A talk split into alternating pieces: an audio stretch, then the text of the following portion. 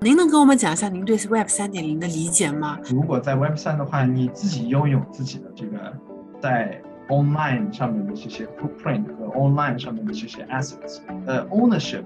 是呃，我认为是一个 Web 三的一个核心。那区块链达到这个 ownership 的一个很关键的一个角色。DeFi 和 Web 三点零有什么样的联系呢？DeFi 的话呢，它是基于区块链的一个技术，所以很多。呃，信息的储存、交易的操作，多是去中心化在区块链上面的协议自动完成的。一旦这个呃 DeFi 的这个应用出来了以后，没有办法去改这个协议。Hello，大家好，欢迎来到北美金视角。我是坐标芝加哥的 Ellen。上一期呢，我们和啊有币圈研究经验多年的这个风险投资人 Jack 聊一聊关于 FTX b o s s 爆仓这件事情。我们聊了很多啊，关于这个为什么会爆仓啊，对于整个币圈的影响啊，以及看看看待这个币圈以及未来啊相关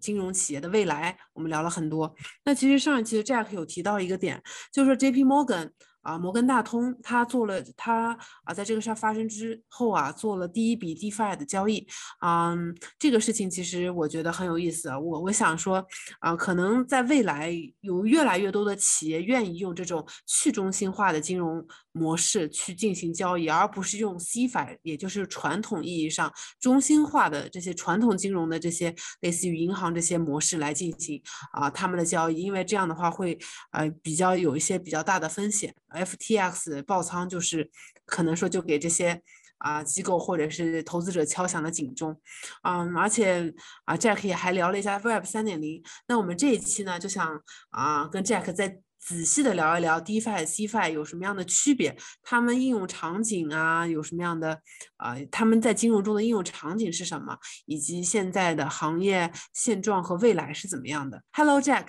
能跟观众朋友们打个招呼吗？啊。好，呃，你好，我是在区块链和虚拟货币里面做的一个投资人。好呀，Jack，啊，那那今天我们接着上一期的话题，能跟我们再仔细讲一讲，到底什么是 DeFi 和 Cfi 呢？这两者之间有没有啊？就是这两者之间的异同点有什么呢？嗯，呃，上一次也也稍微就是讲到了关于 Cfi DeFi 的一个根本的区别，就是说你不需要一个。呃，一个呃，一个一个中间商来去信信任这个中间商，然后来来去操作任何呃，像像那个借贷了，像像这个交易这方面的一些呃行为。那呃，那一个这这个这个关键的一个点就是说，为什么可以不用去信赖任何人？为什么 CFI 的话就是要信赖一个？中间商中间的一个像像 FTX 这样像 Genesis 这样的一个角色，而 DeFi 的话就不需要。其中一个很大的关键就是说，DeFi 是依赖于区块链来去做这个去中心化的一个呃一个一个应用。那那去中心化的应用通常是什么样的一个形式存在？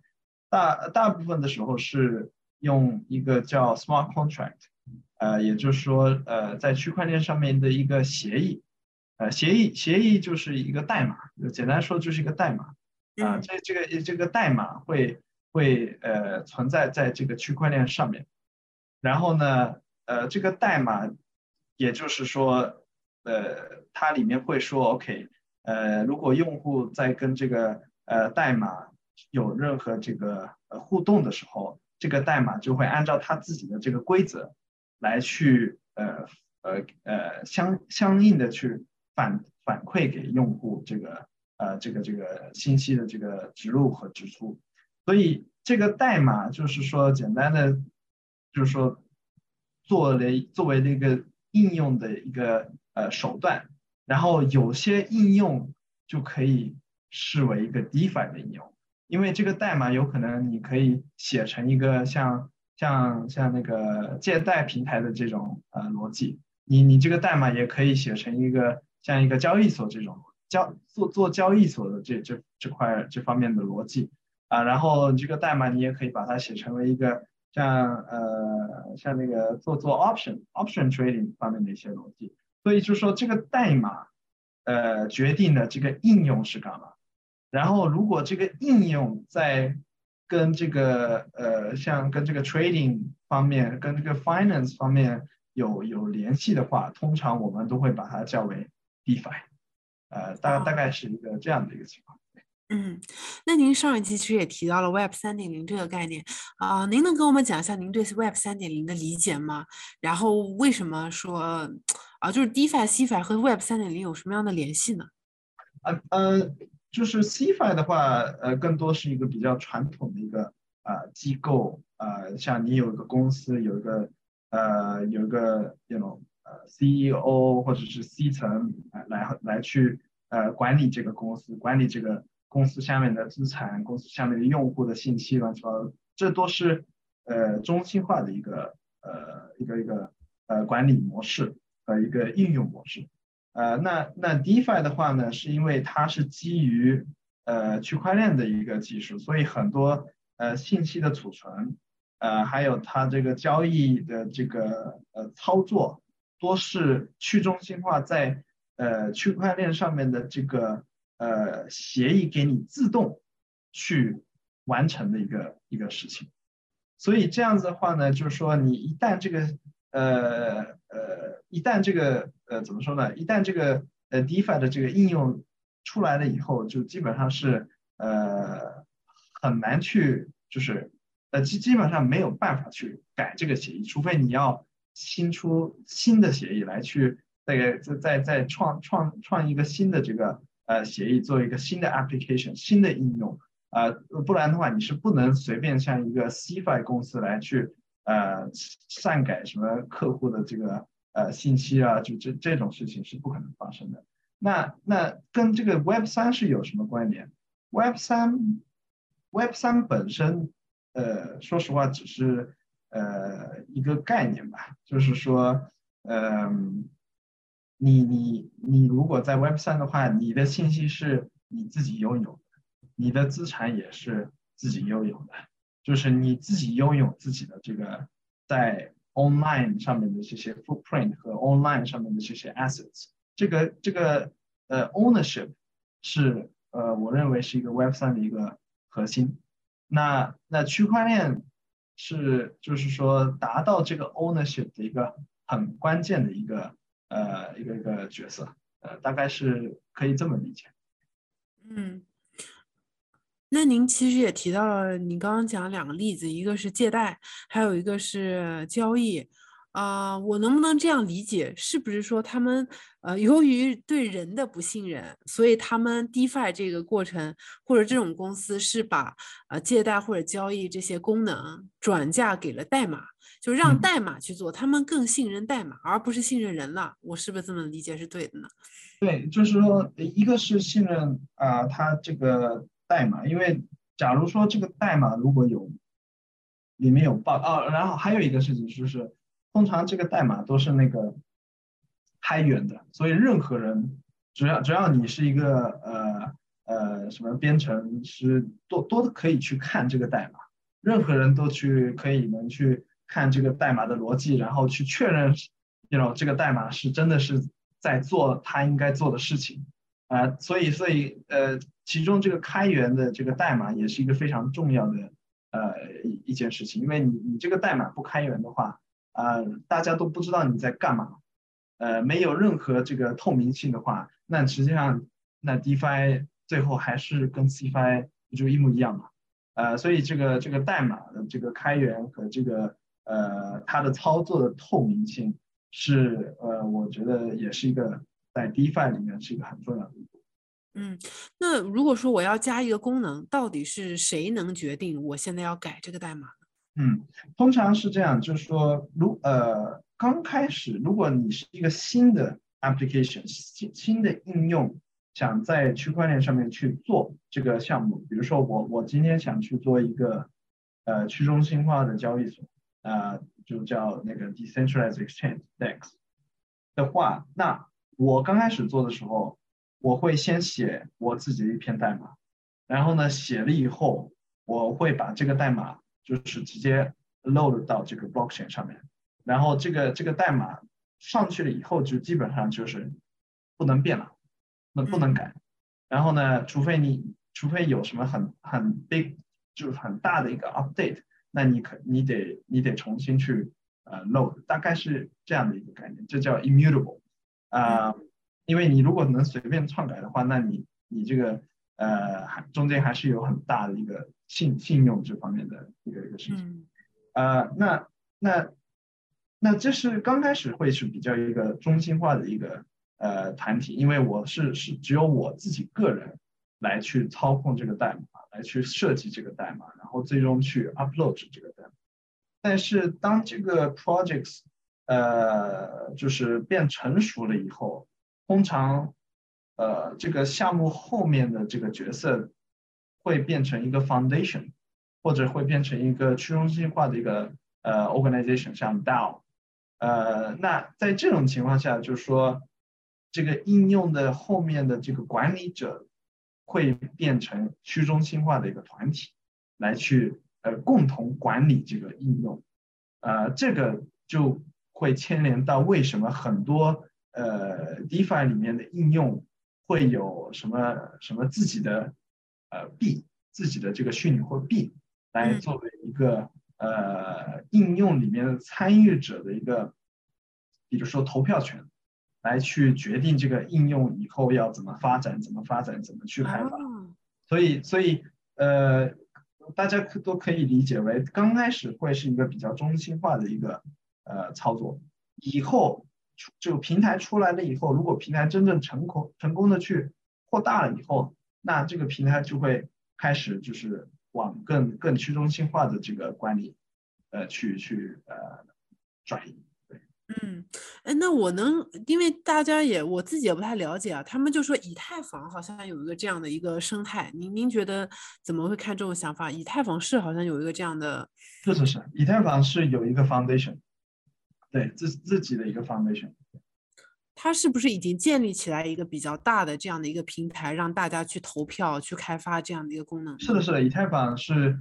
是自己的 foundation 里面就是。呃，就大部分的 foundation 都是一个开发者，呃，community，然后呃互互相有什么 proposal，他们都可以去呃在他们的这个呃 website，他们有一个 website 里面去发 proposal，然后这个 proposal 呢就会有呃大家去讨论去看这个 proposal 是否 OK 或者是不 OK，就是觉得对以太坊生态有没有有没有 positive 或者是 negative impact，然后最后决定呃是否这个 proposal。呃，就是对以太坊的一些改变啊，会通过还是不通过啊？大概大概是一个一个这样的情况。所以呃，最终就是可以看到，就是说呃呃，区块链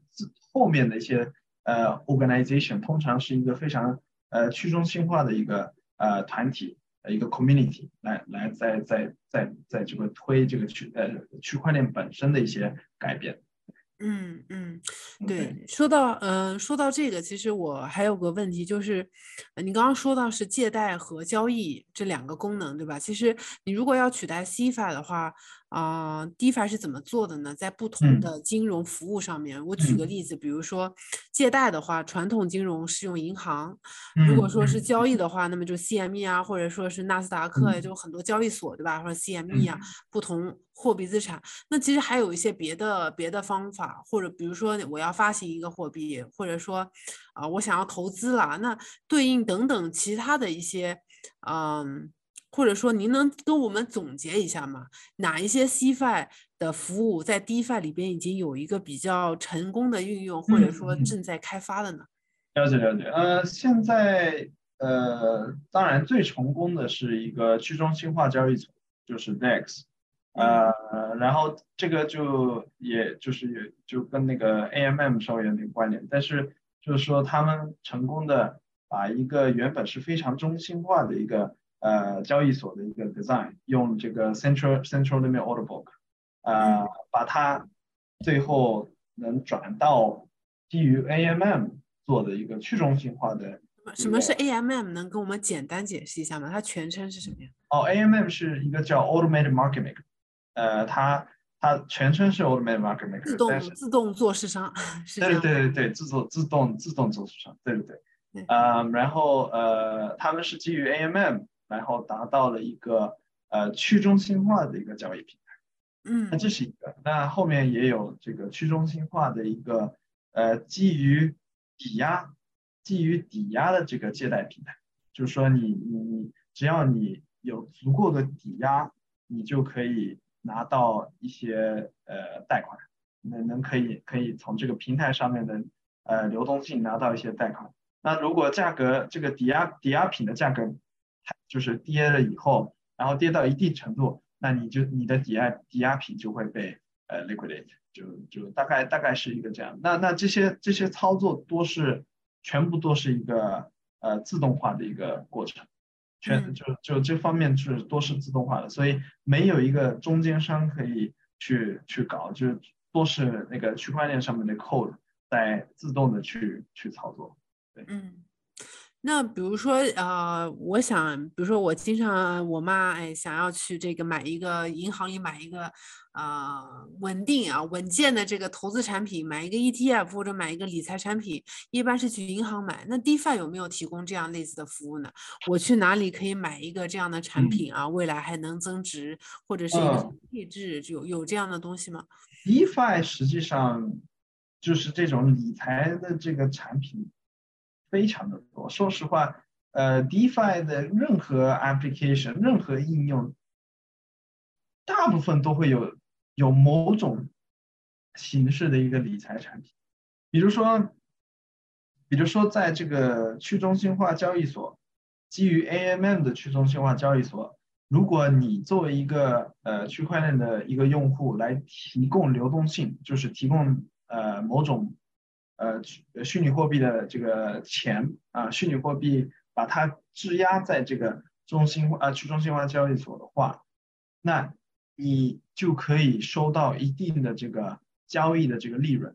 呃，作为用户，作为这个流动性的提供者，你就可以受到呃拿到一些呃 profit。那那这个就可以也算是一个呃怎么说呢？呃，理财产品，就是你刚才所说的理财产品。但但这个当然是一个。去中心化基于去中心化产去中心化应用的一个理财产品。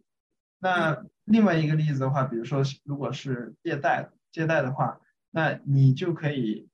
提供自己的流动性在这个借贷平台里面。然后在这个借贷平台里面呢，因为有有些人会来去那种来来来去找贷款，然后要从平台里面去借借钱。那在这种情况下，他们当然也要付，就是一些这个怎么说呢，interest 啊，一些费用。那那这些费用呢，都会呃最后还是会呃反馈到这个用户，就提供流动性的这个用户呃作为一个回报。所以也是也是一种形态的一个呃理财产品。那除了除了什么我刚才所说的两个以外，实际上也有很多不同的呃形式的一个应用啊，包括那个。呃，options 的，包括那个呃，这个这个这个呃呃哦，包括那个呃，stable coin，呃，stable coin 就是稳定币，稳定币本身的这个呃操作啊，还有还有就是呃那个 volatility，volatility 方面的一些 product，就是我不知道 volatility 波动性啊，对，就就对波动性。呃，他们他们签链，他们区块链上面自自自自己做出来的一些呃，基于这个协议的一个呃呃，用波动性做的一个理财产品也也有，所以就是有不很多不种不同形态的一种呃理财产品会在那个 DeFi 上面存在。那您说这个稳定币，其实我听说过，但我不知道它是个什么东西。什么是稳定币啊？呃，稳定币，稳定币实际上是一个很大的一个。好的，嗯，这个稳定币里面有很多种，稳定币里面有很多种，呃，最有名的就是中心化稳定币，就是说你你你你中心化稳定币的话是比较偏于 CFI 的一个角色，就是说，比如说中间会有一个，嗯。啊什么？类似于那种国家发行那种货币吗？美美元之类的？呃，就可以，那不一定是国家，但是就是说中心化的话，基本上就是有一个中心的，呃，信信信信用要需要信用的一个角色，嗯，然后他们来去发行这个稳定币，这就可以说是一个中心化稳定币。那那现在市场上里面呃市值最大的两个稳定币就是呃这个 USDC 和这个 USDT，呃，然后他们两个都是基于美金，就是是是 peg 在美金的一个稳定币，但是发行者是一个啊中心化的一个一个一个公司啊来去来去发行。那那当然呃他们呃他们他们都是呃比较 compliant，因为呃像 USDC 的话，他们他们是呃是美国注册的一个公司叫 Circle 来去发行这个稳定币的。呃那那因为是美国本本土的，所以是呃说所以是非常呃 regulated 的一个一个 entity。那 USDT 的话呢就有点不一样，USDT 的话他们他们有可能是 not so regulated，所以呃实实际上就是呃 USDT 就是拿到了客户的这个美金，然后再再从他们的平台就是呃 mint 出来的一些 USDT，那最后客户的美金他们是怎么去运用的？实际上呃在里面还是是缺少很多透明性的。啊，因为他们的这个呃注册的地方并不像美国那么的 regulated 啊，所以就是在 USDT 周围的这个呃不透明性还是还是蛮多的啊，这这这是点。那另外另外也也也有不同的呃几种，但是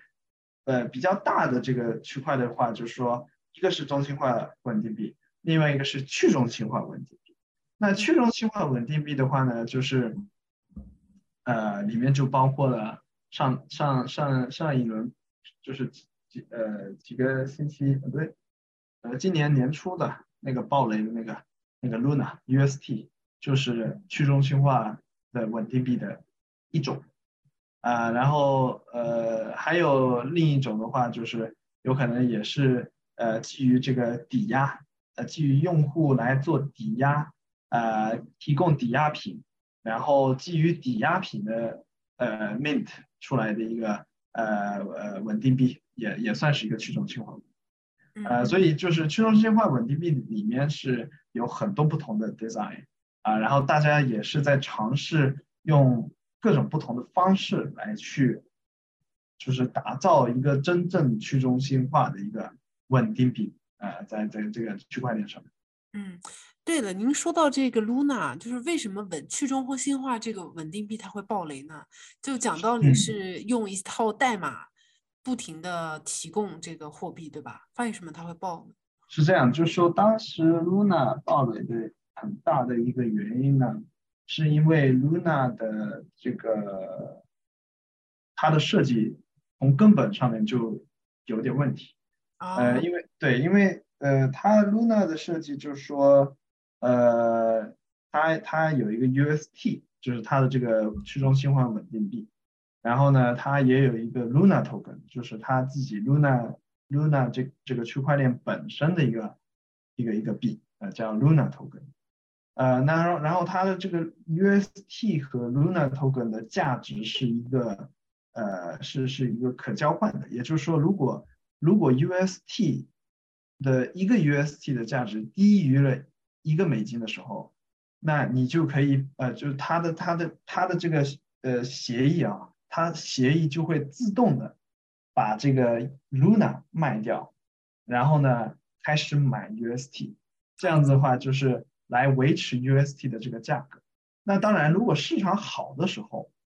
那 U UST 很有会有很多人去用 UST 去买 UST，然后甚至。呃，在 Luna 这个区块链上面也会有一些就是应用来去怎么说呢？呃，去激励大家去用、去买这个 UST，然后让这个 UST 升值。那那 UST 的升值的部分最后会被这个 Luna 吸收掉，所以就 Luna 的价格会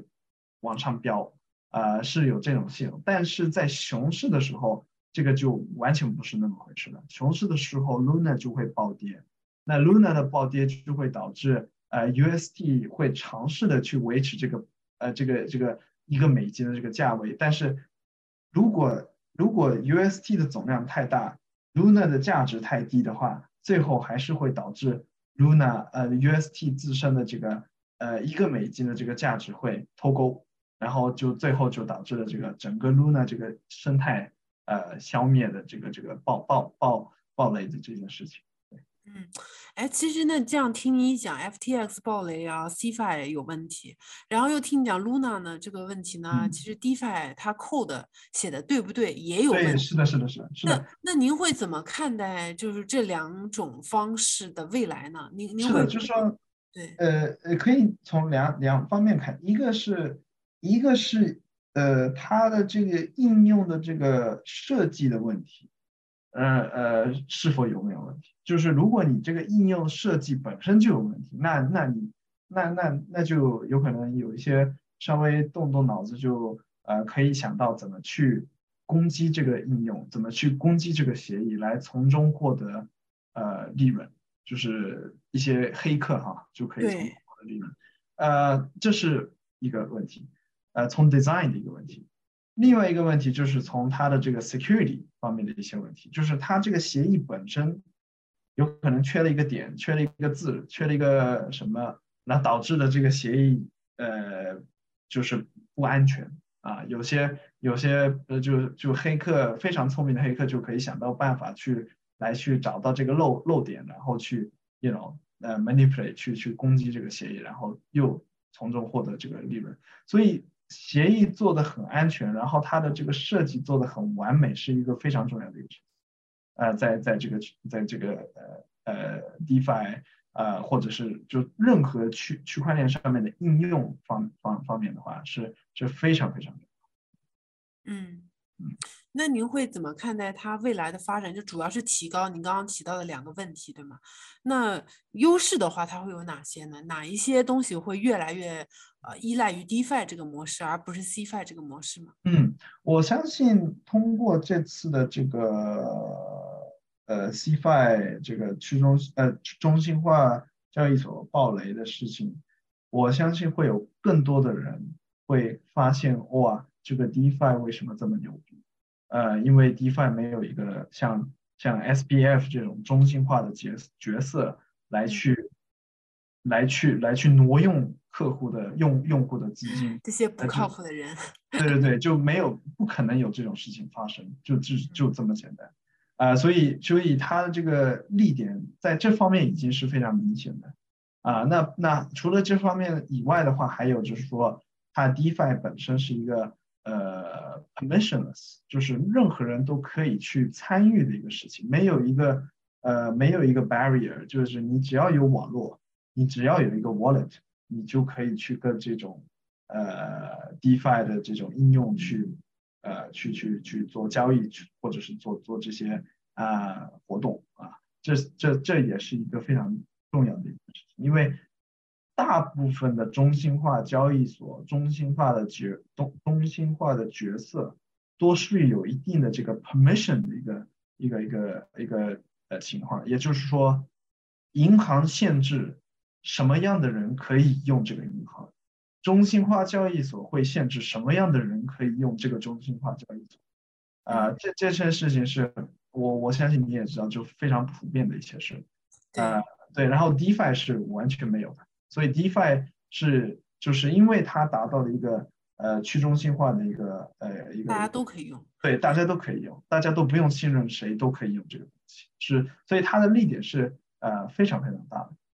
嗯，那如果这样的话，哎，我这个理财产品，我一百万的人手里有一百万的人也能投，我手里有一千万的也能投，那大家如果都投的话，那我赚的到底是哪里的钱呢？因为有人也说这种赚的钱是零和博弈嘛。我赚你就得亏，那如果说这个就是说大家都都都能用的话，会不会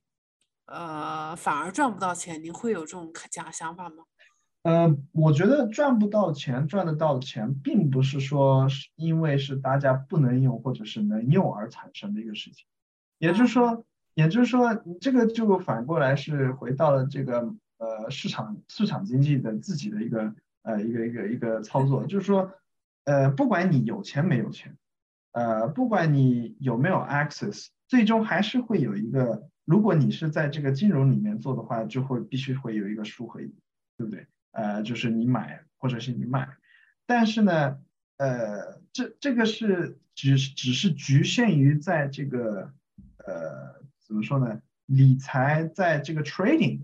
在这种交易的这块的这个理财会比较呃会有这这方面的问题，但是如果你的应用是衍生到这种交易以外的这些场景的话，那就呃不一定会有呃不一定一直会有这个呃损失的人和呃受益的人，也就是说有可能会有一些场景说是大家都可以受益，比如说呃当然这个这个就是有可能会牵扯到以后这个整个产业的一些发展啊，因为。现在这个 DeFi 里面的一些很多应用场景，确实是呃比较多的这个套利行为，就说很多早期买，然后后面再再再卖这种，就是买卖的这种过程会非常的多。呃，但是呢，以后呃呃也是从我们呃一个一个投资的角度，也是从一个呃做项目的角度来看，呃以后还是更希望的去看。看去做这些，呃，能把这个 DeFi 的这个价值给扩扩展到更多的这个呃传统应用里面的一些呃一一些一些公司一些 projects 来去真的把这个 DeFi 的呃这些呃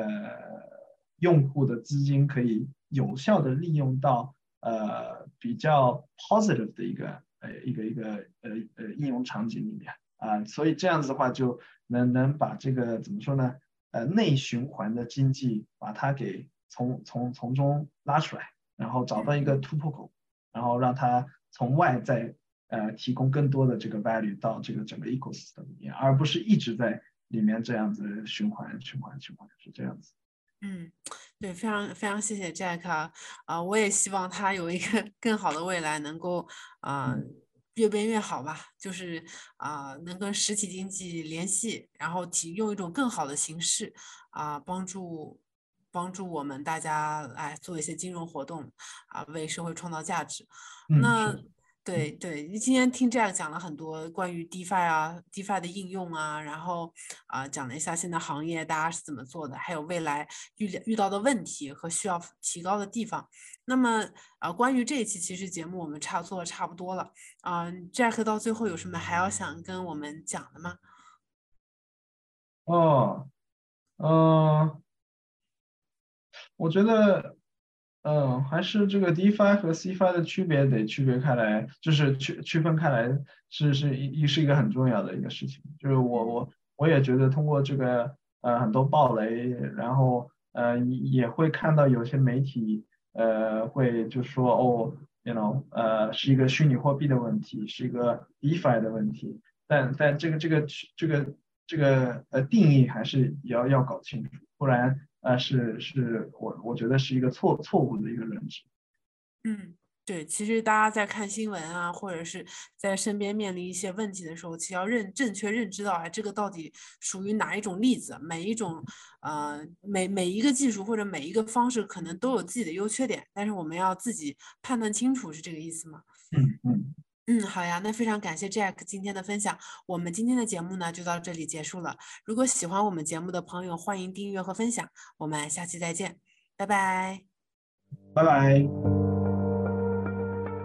跟金视角聊人生，感谢您的收听，请在各大播放平台和公众号上搜索“金视角”，订阅我们的栏目吧。金融的金，事件的事，角度的角，一键三连，从我做起。我们下次再聊。Thank you.